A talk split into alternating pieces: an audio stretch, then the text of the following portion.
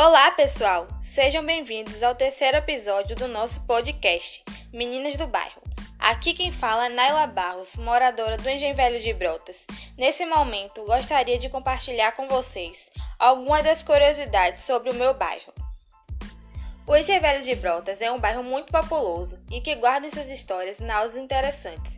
A passagem da família do poeta Castro Alves, conhecido como poeta dos escravos, a atuação do Juliano Moreira, médico negro oriundo de família humilde e reconhecido internacionalmente pelo seu trabalho psiquiátrico, e na herança cultural, agremiações carnavalescas, como a Foché, Congos da África e o Bandauê, e muitas outras agremiações que já existem.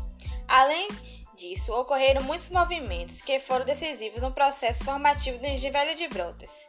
A partir dos anos 80, a construção dos condomínios habitacionais e as ocupações das encostas, como é o caso da ocupação Yolanda Pires, hoje denominada como Conjunto Viver Melhor, no Vale do Agunjá.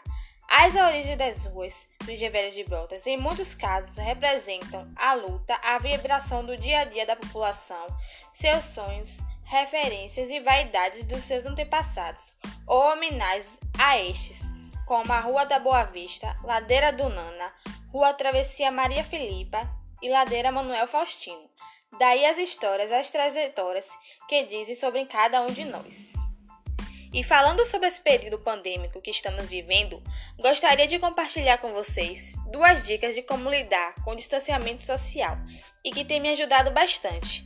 A primeira dica é: descanse bem, pois o sono irregular interfere diretamente no equilíbrio emocional, Busque atividades que auxiliem no sono profundo e de qualidade. A segunda dica é: fortaleça seus contatos, ainda que à distância.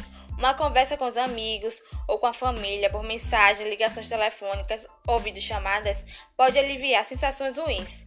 Também faz relembrar que existe uma rede de apoio ao qual você pode contar. Bom, pessoal, fico por aqui. Foi um prazer compartilhar com vocês as memórias e descobertas sobre o meu bairro. Espero que tenham gostado e acompanhe o último episódio sobre o bairro Campinas de Pirajá com minha colega Judiele Duarte. Abraços e se cuidem!